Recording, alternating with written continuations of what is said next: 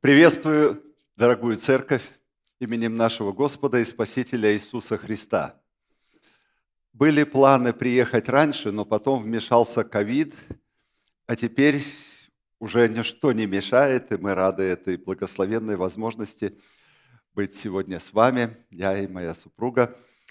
Мы передаем вам привет от нашей общины в городе Федералвей, которая носит теперь новое название – она называется «Путь ко Христу». И э, я выбрал самую мою любимую тему для проповеди, для вас, потому что частичка нашего сердца всегда с вами. И когда кого-то любишь, всегда хочешь сделать ему что-то приятное. Да? Я думаю, что любящая жена, когда она готовит, скажем, э, э, пирог или там шарлотку, как в нашей семье называется, там с яблоками, скажем, то она это делает с каким чувством? С чувством любви, что вот сейчас приедет кто? Мой любимый. И я еще корички немножко положу туда, синамон, да, как здесь называют уже и ему будет хорошо, а если ему будет хорошо, то и мне будет хорошо, и нам всем будет хорошо. И вот моя любимая тема, на которую я всегда свободно э, и э, с любовью проповедую, это то, что делает нас всех едиными во Христе. Это наше ожидание Его второго пришествия. И в названии нашей церкви это заложено, потому что мы адвентисты – я вспоминаю, когда я познакомился с латинским словом «адвентус» или «адвент». На немецком языке это тоже звучит «адвент», потому что когда в 90-е приходила гуманитарка из Германии, то, может быть, вы кто-то помните, кто застал те времена, были адвент-календари. Что они из себя представляли? Это была такая коробочка с конфетками, шоколадочки, и с 1 декабря по 25 декабря, когда западный мир праздновал католическое Рождество, то ребенку дарили вот такой адвент-календарь, и он открывал каждый день по одному окошечку. Там в виде домиков это все сделано было, и э, легко было открывать каждое окошечко, и там лежала какая-то конфетка. И конфетки все были разные причем. И вот ребенок ждал праздника. Это называлось адвент-календарь. И я тогда, когда увидел это, подумал, какая хорошая идея для иллюстрации. Ведь детская вера, детское ожидание праздника, оно всегда знакомо нам и близко, потому что мы все, как кто-то сказал, родом откуда? Из детства. Мы все родом из детства. Мы с детства всегда с особым радостным чувством чего-то ждем, чего-то ожидаем. Сегодня, когда я уже стал старше, то это чувство, оно ушло куда-то вглубь. А тогда оно было наружу, потому что я ждал, когда будет у меня день рождения. Почему? Потому что я ждал подарков. Я помню, как семилетним мальчиком я проснулся, было яркое сентябрьское утро, начало сентября – я проснулся в свой день рождения, и вот эта картинка у меня запечатлелась в памяти на всю жизнь с 7 лет. Мне подарили набор пластиковых кубиков. Ярких. Были зеленые, красные, фиолетовые, желтые, белые, синие. И вот они такие яркие были, а это было достаточно много-много лет назад, когда пластик еще только-только появлялся вообще в жизни советских тогда семей. И вот мне родители подарили вот этот набор пластиковых кубиков на всю жизнь. Осталось впечатление. И я ждал этого момента. И вот когда Библия попала мне в руки в первый раз в жизни, я уже был достаточно зрелым, взрослым человеком, то я пережил то же самое чувство. Я ощутил вот эту сладость ожидания, когда Господь придет для того, чтобы, как Он сказал апостолам, чтобы взять вас к себе, чтобы вы были там, где я. И вот сегодня я хочу на эту тему как раз с вами поразмышлять, и проповедь я назвал «Завещание Иосифа». Я вам скажу, братья и сестры, у вас сегодня с утра чудеса прямо на каждом шагу. Я никогда не встречал, чтобы... Сколько лет девочки? Пять лет. Чтобы пятилетний ребенок в Америке читал текст по-русски лучше многих взрослых. Аминь. Это действительно благословение и для нее, и для семьи, и для церковной семьи. Слава Господу.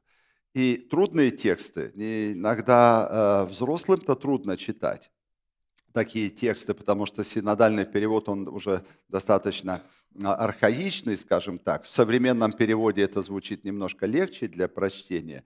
Но, тем не менее, мы любим тоже и старый перевод, потому что многие стихи знаем наизусть, и они воспроизводятся у нас сразу в сознании на тот или иной момент жизни. И вот один из таких стихов – это послание к евреям апостола Павла, 11 глава, которая называется главой, где перечисляются герои веры. Это гимн людям, которые пронесли веру через всю свою жизнь, несмотря на трудные обстоятельства, испытания, а иногда и жизненные трагедии, которые могут постигнуть человека в жизни на земле. Но эти люди пронесли нечто особо ценное для нас, и эта ценность, она передается из поколения в поколение, из века в век, из страны в страну, и дошла до нашего времени неповрежденной. Почему? Потому что эти вечные истины, они всегда будут касаться каждого человека, рожденного на земле. Потому что это ответ Бога на нашу особую нужду. Английская фраза вылетела essential need. Особая нужда наша, которую подсознательно ощущает каждый человек, живущий на земле. Независимо от того, верующий он или неверующий. Почему независимо? Да потому что и люди, которые не обрели еще веру в своем сердце, они тоже порою заставали себя склоненными в отчаянии на руль автомобиля и плача спрашивали, почему? За что? Почему со мной так обошлись? И вот эти чувства, они сегодня тревожат всех.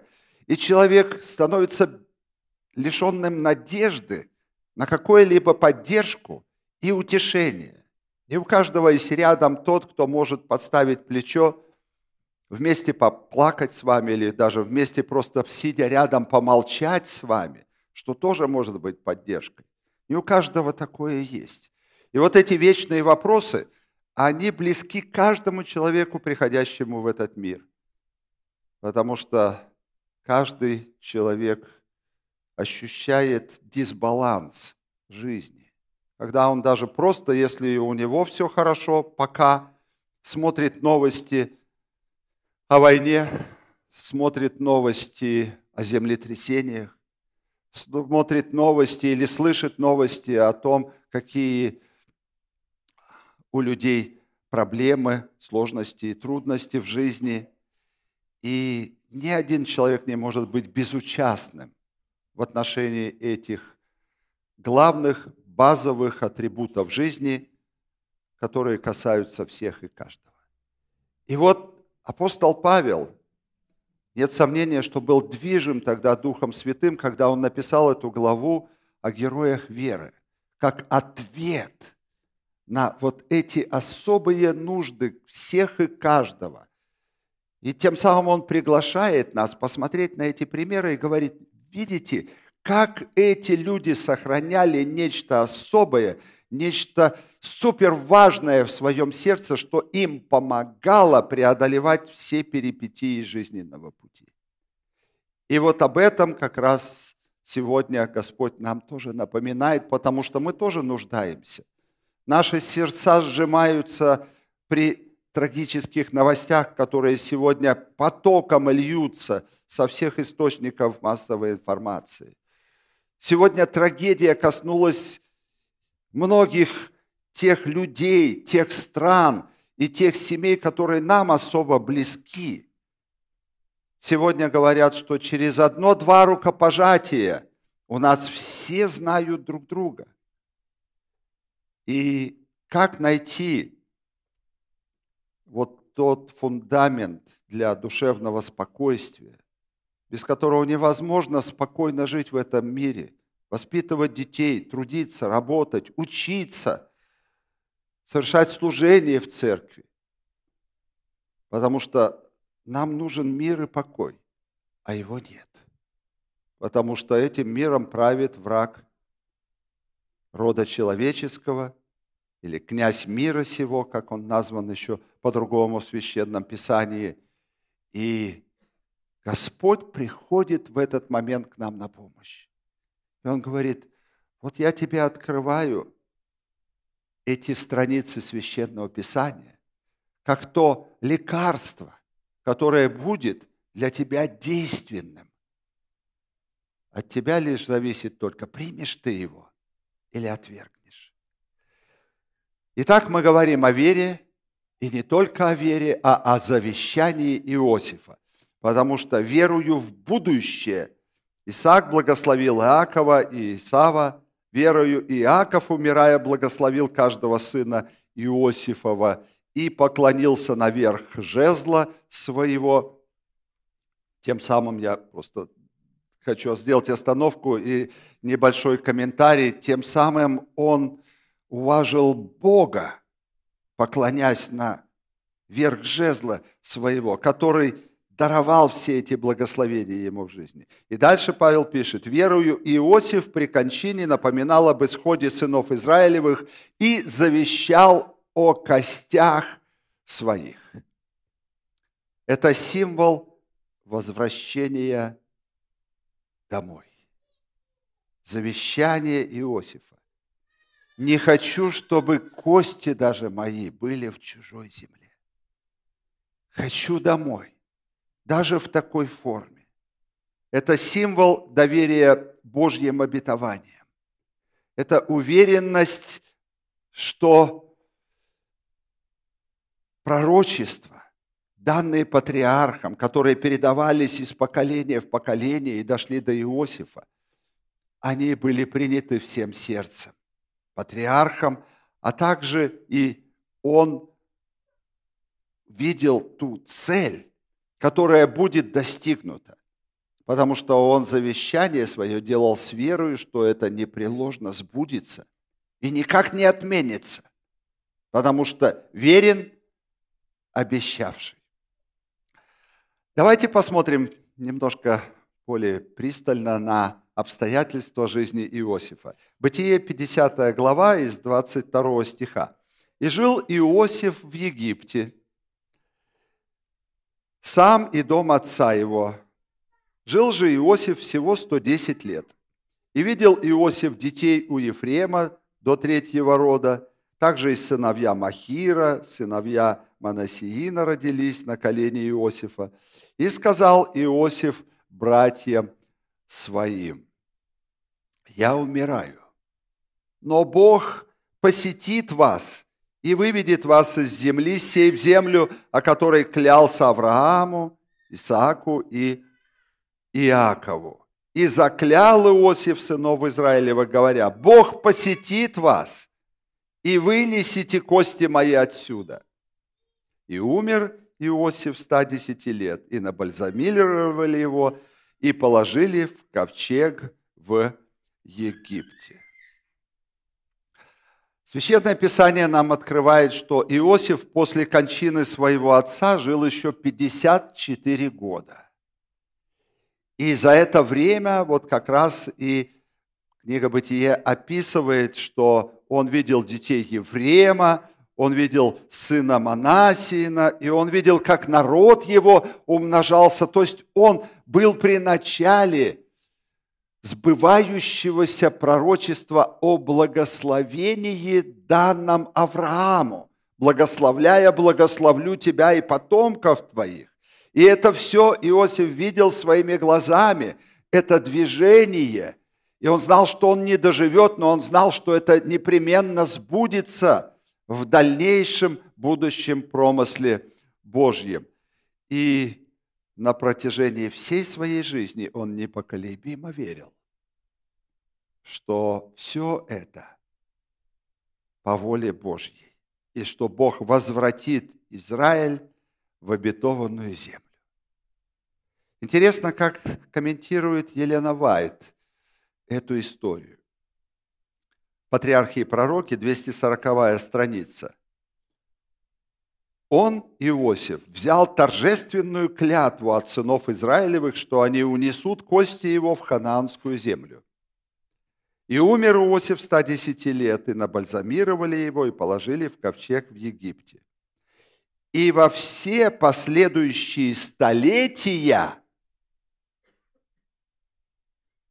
угнетения этот гроб, как памятник предсмертных слов Иосифа, всегда напоминал израильскому народу о том, что они только пришельцы в Египте. И направлял их исполненные надеждой взоры к обетованной земле, внушая уверенность в том, что время освобождения непременно настанет. И сегодня, когда мы взираем на все происходящее вокруг, пусть нас не утешает иллюзия благополучия, которой многие из нас сегодня окружены.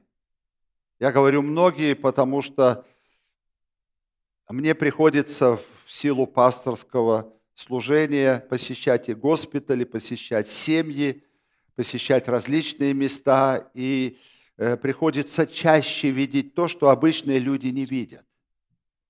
Буквально две недели назад мы совершали помазание. Наш пожилой брат Федор, уже 90 с лишним лет человеку, уже не давали ему никаких шансов. И врачи, так знаете, как они умеют сочувственно в глаза посмотрят и скажут, ну что же вы хотите, возраст. И я смотрю на брата Федора, а у него глаза живые горят. Он говорит, брат, хочу еще посвидетельствовать детям своим, внукам, правнукам на десятом десятке жизни человек. Тело немощное, а дух силен. И буквально три дня назад родственники сообщили, гуляет уже с нами по дорожке, дышит весенним воздухом и слушает пение птичек. Слава Богу! Жив Господь! И рука его не сократилась на то, чтобы спасать. Это жизнь веры, которой жил Иосиф тогда – и Он желает, чтобы все люди имели именно это ощущение в своем сердце, несмотря на тяготы и невзгоды. И вот когда Елена Вайт пишет о том, что жили сыны Иосифа, и они исполненными надежды взорами взирали на этот ковчег с костями, о которых Иосиф завещал, чтобы они были вынесены туда, в землю обетованную, чтобы не оставили их здесь.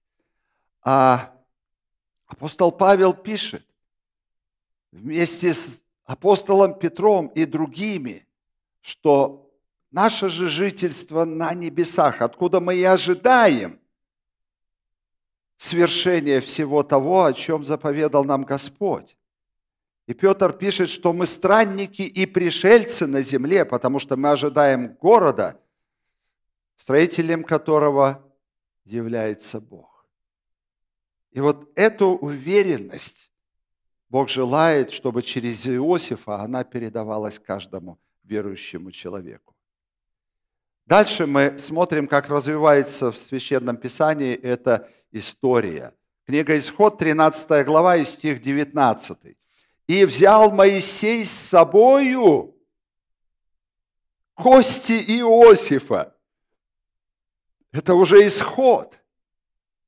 Ибо Иосиф клятвую заклял сынов Израилевых, сказав, посетит вас Бог, и вы с собой вынесете кости мои отсюда. И я так себе представляю, что наверняка был назначен определенный человек, который хранил этот ковчег с костями. Его называют асуарий. И интересно, что в еврейской традиции асуарий приготавливали для костей умершего человека. Я видел эти асуарии – Э, посещая Израиль несколько раз, делая там и, съемки для канала Hope Channel, и с туристическими целями, и с учебными поездками.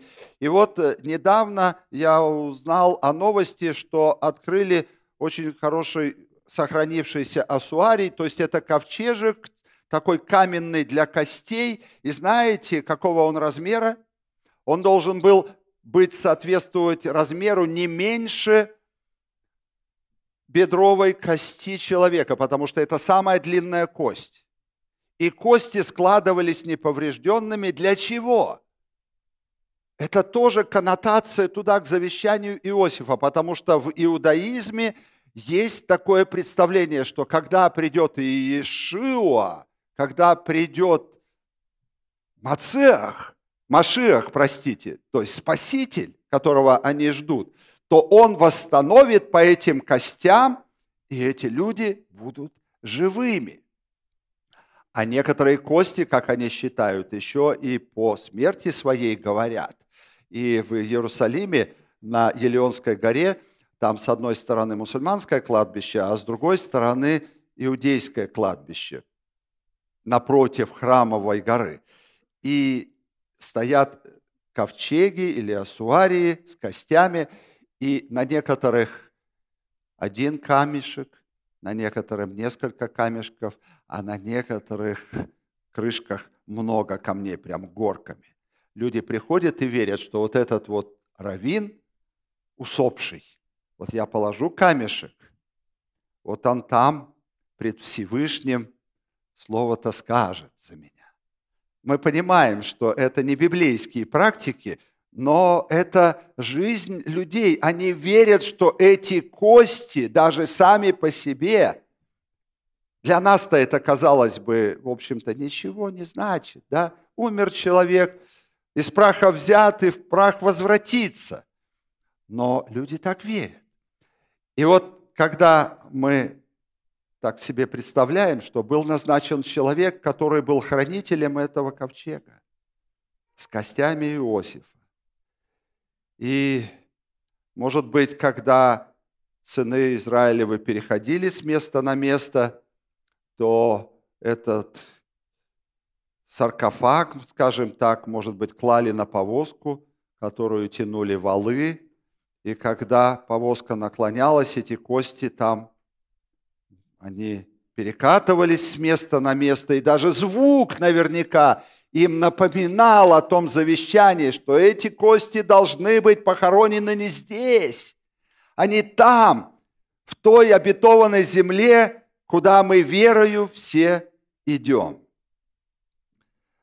Интересно, что когда я прочитал роман Гарсия Маркеса, э, Габриэла Гарсия Маркеса «Сто лет одиночества», это было где-то лет 20 назад, и как раз тогда я по своему ежегодному календарю чтения Библии читал книгу «Бытие».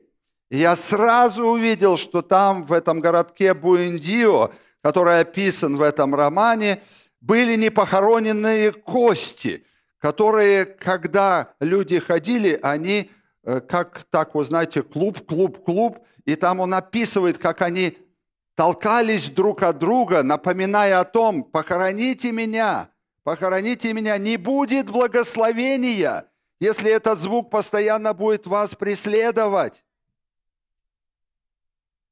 Кто лежит в мавзолее на Красной площади? Я тоже не знаю. Это так, к слову и к пониманию всего происходящего сегодня. И вот когда мы видим, что вот этот библейский сюжет, он многократно повторяется и в мировой литературе. И, и заканчивая как бы ссылку на этот роман, э, все закончилось очень плохо. Сто лет одиночества. И назван-то роман был так, потому что сто лет безбожной жизни, сто лет без Бога. Прошло семь поколений, и этот город Маконда через сто лет был уничтожен страшным ураганом. Сто лет одиночества без Христа. Это коннотация в отношении нашего сегодняшнего мира, который тоже будет уничтожен однажды, когда чаша долготерпения Божия будет переполнена.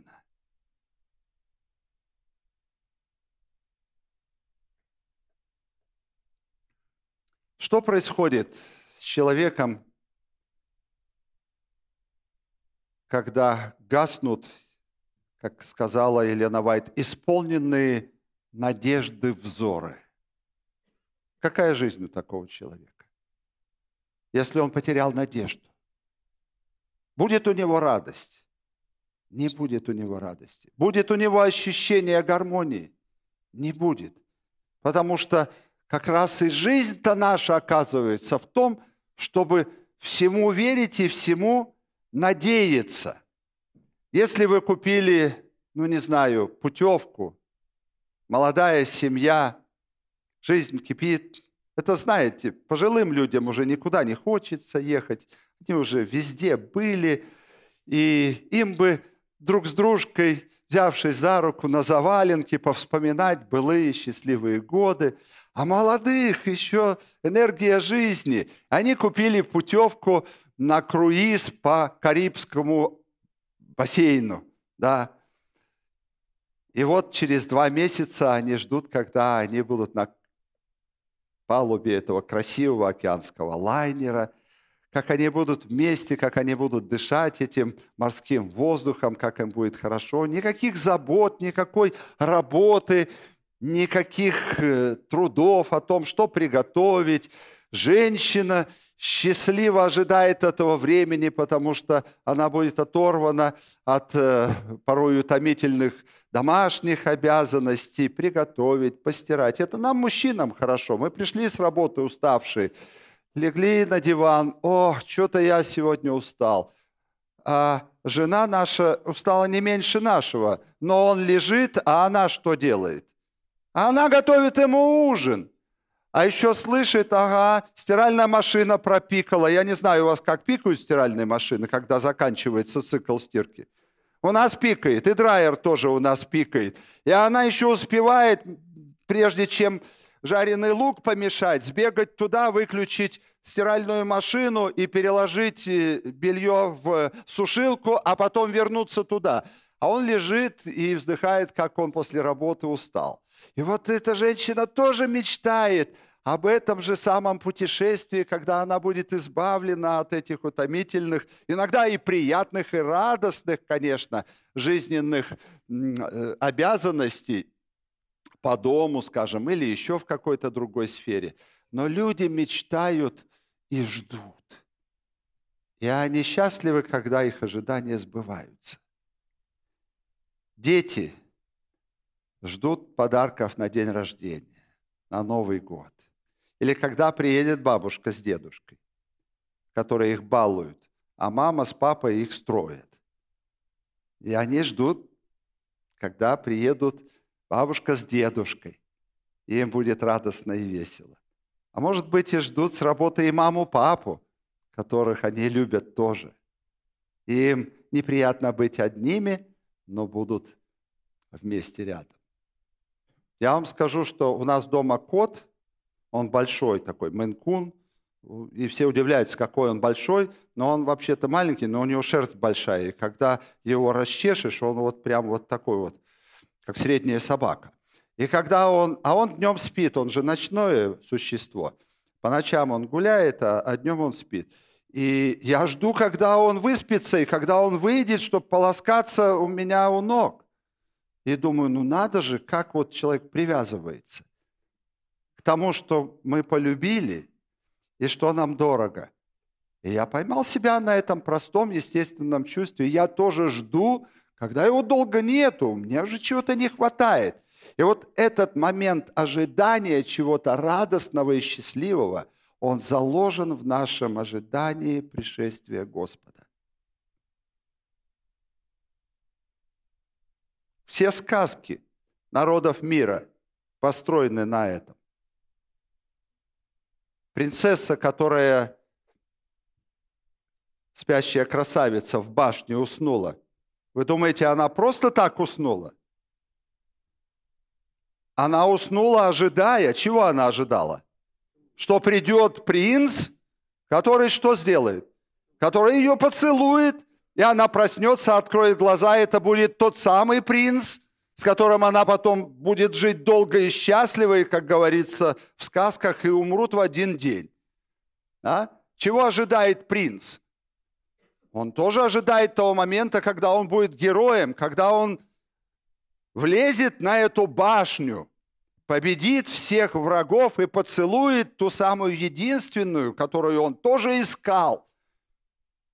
А когда двое соединяются, это счастье для них, потому что они получали в награду за свои ожидания и за свои молитвы счастье совместной жизни, которая в Библии очень красиво описывается и прилепится человек к жене своей, и будут двое, как одна плоть.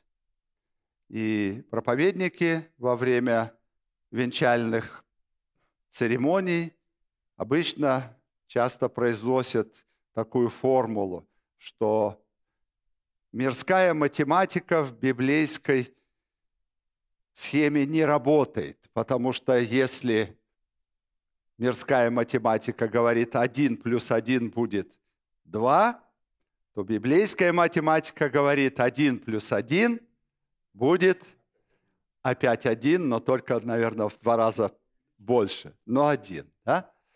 Вот эта идея ожидания, она заложена, естественно, Богом в наши сердца. И когда вот эти исполненные надежды взоры угасают, то угасает надежда. Еще один пример вспомнил из мифов Древней Греции – я вспомнил, что была такая одна любопытная нимфа, которую звали Пандора. Вы знаете, браслеты Пандора. Знакомое имя, молодежи, наверное. Но вы не все знаете, что Пандора была очень любопытной. И когда боги все зло мира положили в один сундук, и вообще все вещи мира они туда сложили, пусть будет все в одном месте и сказали, никто не открывайте крышку. Но Пандора была любопытной, и догадывайтесь, что она сделала? Она немножко приоткрыла крышку, и все беды мира вылетели и наполнили землю. И она испугалась и тут же прикрыла крышку. И кое-что не успело выйти из этого ящика. И знаете, что там осталось? Надежда. Это последнее, что есть у человека. Когда человек теряет надежду, и это видно по глазам, то тогда пиши пропало. А когда есть надежда, как у брата Федора, о котором я вам сегодня рассказал, Нечепурука, я увидел в его глазах, что дух силен, плоть же немощна. И, как я уже сказал, три дня назад счастливая новость. Он уже гуляет с нами вместе, дышит весенним воздухом. Никогда не теряйте надежду. Ни в какой ситуации. С вами Господь всегда рядом. Сколько у меня времени на проповедь? Еще есть немножко благодати, да? Потому что как-то я распоминался с вами, и всего на второй странице моего конспекта, а у меня их четыре. Ну хорошо, я буду более последовательным, с вашего позволения. И чему мы можем научиться вот у этих людей, которые были назначены хранителями костей Иосифа? Как вы думаете, много или мало лет ждали кости Иосифа своего успокоения? Я задался этим вопросом. Точной даты нет, сколько лет, но исследователи Библии предполагают, что 600-650 лет. Много это или мало? Давайте отсчитаем 650 лет назад. Это были средние века. Еще до изобретения огнестрельного оружия. Еще были рыцари в латах и доспехах. Представляете себе, турниры, стол короля Артура с его рыцарями. Для нас это ветхая старина. А? И вот представьте, с того времени пророчество о костях ждало своего исполнения. Это много, но люди ждали. Люди ждали, и это было Божье благословением для них. Потому что завещание Иосифа – это был символ обретения этими людьми гармонии и счастья жизни с Богом в родной земле, куда стремилось их сердце. Вот почему, когда Христос пришел, Он прочитал именно то, что нам потом стало очень близким и знакомым отрывок из пророка Исаии, но мы к нему еще подойдем. Итак, давайте посмотрим.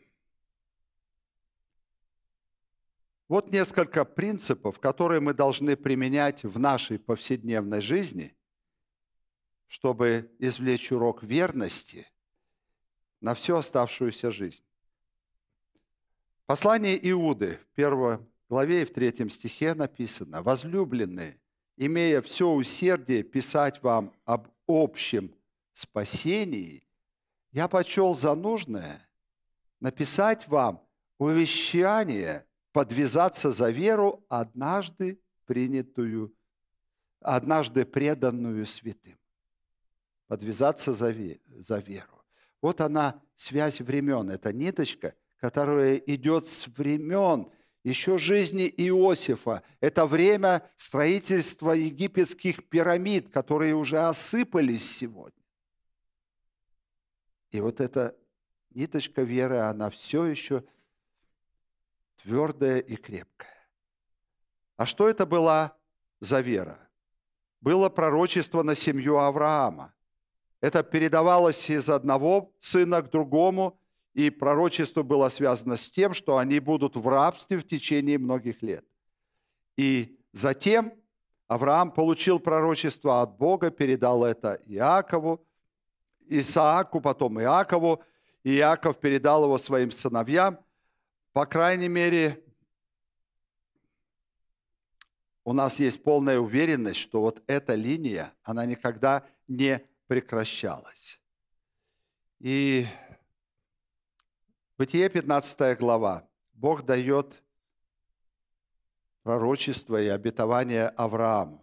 13 стих и далее. «И сказал Господь Аврааму, знай, потомки твои будут пришельцами в земле не своей, и поработят их, и будут угнетать их 400 лет, но я произведу суд над народом, у которого они будут в порабощении, после сего они выйдут с большим имуществом. То есть это напоминание о рабстве греха для всего человечества.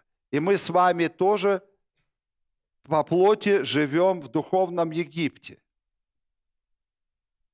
Мы с вами в начале нашего размышления как раз уже упоминали об этом, в каком мире мы живем. Мы живем в греховном рабстве и ждем обретения спасения жизни вечной в Царстве Божьем.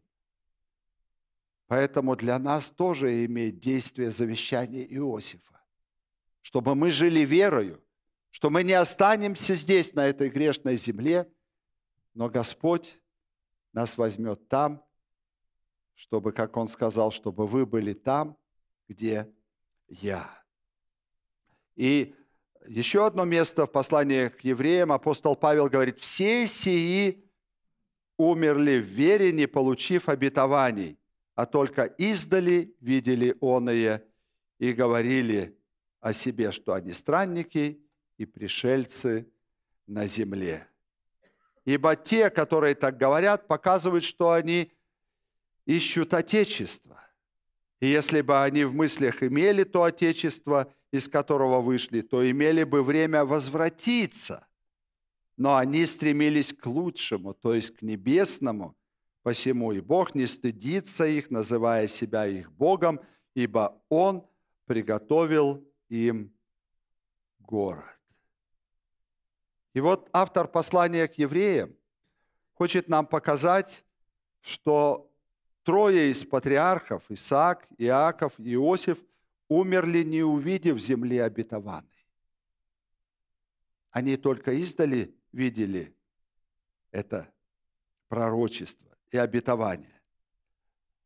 И Исаак все еще оставался кочевником, Иаков все еще был изгнанником в Египте, а Иосиф достиг величия, но и оно было величием иноплеменника в чужой ему стране.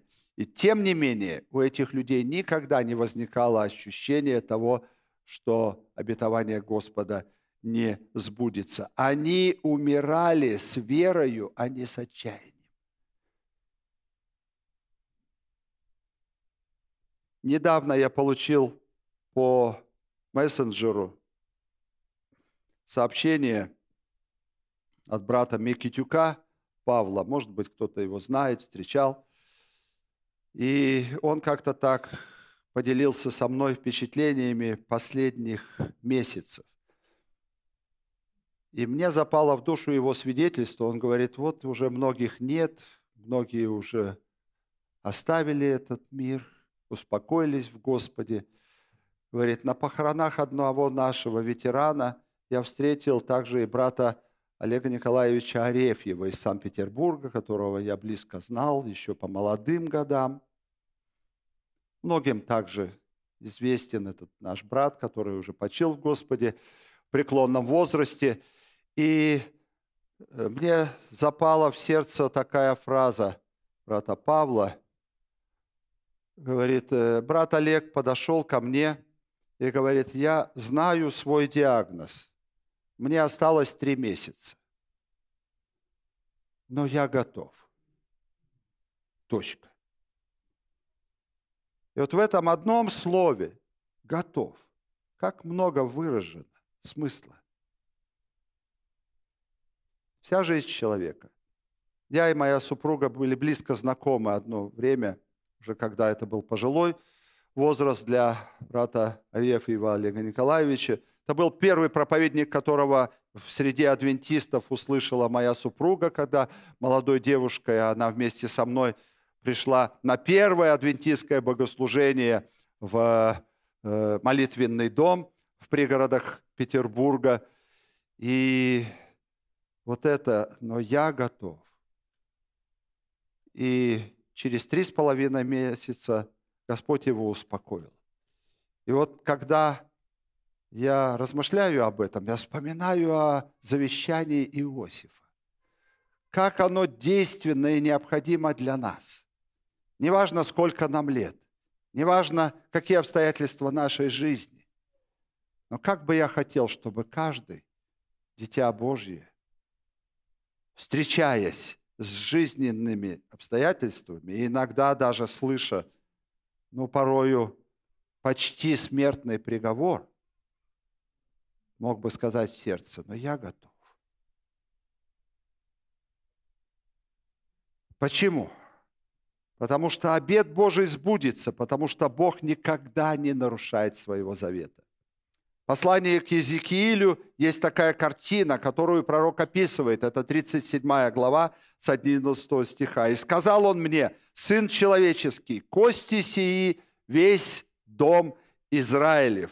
Вот они говорят, иссохли кости наши, и погибла надежда наша, мы оторваны от корня. Посему из реки пророчества и скажи им, так говорит Господь Бог, вот я открою гробы ваши и выведу вас, народ мой из гробов ваших, и введу вас в землю Израилеву, и узнаете, что я Господь, который открою гробы ваши и выведу вас, и оживете, и помещу вас на земле вашей, и узнаете, что я Господь сказал это и сделал, говорит Господь. Может быть, кто-то, кто приехали сейчас в эту страну недавно и переживаете период адаптации. Я вспоминаю, как у меня, как у моей семьи это было. И где-то через год наступает чувство отторжения всего того, что ты видишь вокруг. У многих это переживание было. И я вот хочу предупредить то, кто, тех, кто проех, приехали недавно. Смотрите на Господа. Живите Божьими обетованиями. И вы увидите, как через небольшое время Бог вам пошлет покой на сердце. И вы будете принимать эту чужую обстановку, чужую культуру, чужой язык, чужие строения. Особенно те, кто приезжают с красивых городов, из Киева, из Минска, Санкт-Петербурга. Это же по сравнению с тем, что мы видим здесь вокруг, это же музеи под открытым небом. И когда люди попадают в эту атмосферу, они теряются. Буквально недавно я говорил с семьей одного пастора, недавно переехавшего из Украины сюда. И я видел растерянность в их глазах. И вот я как раз им об этом сказал, говорю, потерпите, направьте ваши взоры к Господу. И пройдет время, еще немножко, полгодика, год, и вас отпустит. И наступит тот момент, когда вдруг вы полюбите все то, что вокруг, потому что вы примете эту жизнь и будете искать Божьи пути на этой новой земле, но не строя здесь дома навечно, а зная, что мы здесь с вами кто? Странники и пришельцы и здесь. Вот уж как не к нам, это тоже применимо, наверное, в большей мере, да? Но мы имеем вот эту трепетную надежду на то, что верен обещавший. Можно ли это пророчество применить к церкви последнего времени? У нас есть вера и уверенность в том, что мы можем доверять Господу что совершит Господь. И на всех нас возложена грандиозная задача – помочь Богу в осуществлении Его обетований. Потому что после перечисления героев веры автор послания к евреям делает общий вывод, направленный к нам с вами. В другом послании он пишет, послание к римлянам, 12 глава, стихи с 1 по 2. Итак, умоляю вас, братья, милосердием Божьим, представьте тела ваши в жертву живую, святую, благоугодную Богу для разумного служения вашего. И не сообразуйтесь с веком сим, но преобразуйтесь обновлением ума вашего, чтобы вам познать, что есть воля Божья, благая, угодная и совершенная. Я вам скажу, что наша ситуация с вами здесь, она похожа очень на ситуацию, которую пережил дом Иисуса Навина. И я хочу вместе с вами вспомнить также 24 глава книги Иисуса Навина и 23 стих. «Итак, отвергните чужих богов, которые у вас, и обратите сердце свое к Господу, Богу Израилеву». И вокруг нас – много чужих богов. Но наше сердце принадлежит Богу Израилеву. Этому необходимо учить будущие поколения. И история завещания Иосифа, она является напоминанием о нашем с вами долге, чтобы мы это завещание о том, что Христос придет опять, и что нужно быть готовыми, передавали детям, внукам, правнукам потому что второе пришествие близится. Все знамения говорят о последнем времени. Мы как-то привыкли к этому. А вот представьте, 20 лет назад, если бы вам сказали, что через 20 лет будет пандемия, которая выкосит миллионы людей. И на два с лишним года весь мир будет заперт в своих домах. И еще сейчас мы видим людей, которые сидят в масках. А из Китая мы видим репортажи, там еще масочный режим до сих пор продолжается, да? Я полагаю, что я бы с трудом, наверное, поверил в это. Я уж не говорю про те реалии трагические, которыми мы являемся свидетелями сегодня. Даже не хочу упоминать об этом. Есть только в молитвах с плачущим сердцем, чтобы эта кровопролитная бойня прекратилась на Украине. Это трудно было представить. Но так сознание человека и психика устроена, что мы привыкаем. Говорят, даже в концлагере люди привыкают к этой жизни, которая кажется и ужасной, когда смотришь на это со стороны. А если посмотреть немножко отдалясь, то мы видим, что это все знамение последнего времени. Христос близко. Это знамение, описанное в 24 главе Евангелия от Матфея, и будут глады и моры, и землетрясения по местам, и восстанет народ на народ – и царство на царство, и скоро начнутся уже гонения, и многие, которые будут убивать вас, будут думать, что они тем самым служат Богу. Все это написано в Священном Писании. Но сегодня Господь желает, чтобы наши сердца были открыты для принятия этих пророчеств и Божьих обетований. Вот почему Господь и напоминает нам о завещании Иосифа, чтобы мы всегда его хранили в своем сердце.